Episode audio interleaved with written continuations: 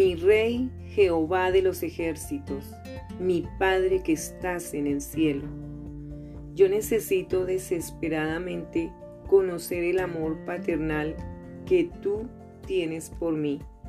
Deseo sentir tus brazos rodeándome cuando estoy herida. Quiero recibir tu sabiduría cuando no sé qué hacer. Quiero experimentar tu protección cuando estoy en peligro y tu presencia cuando me siento sola. Por favor, ayúdame a recordar quién eres tú y cuánto me amas. Nunca me sueltes de la mano mientras recorro este camino al que llamamos vida.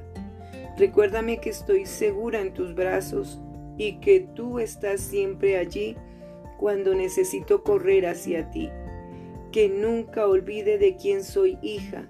Deseo amarte no solo como Dios, sino también como mi papá del cielo. Te lo pido en el nombre de Jesús, con amor, tu hija que te adora.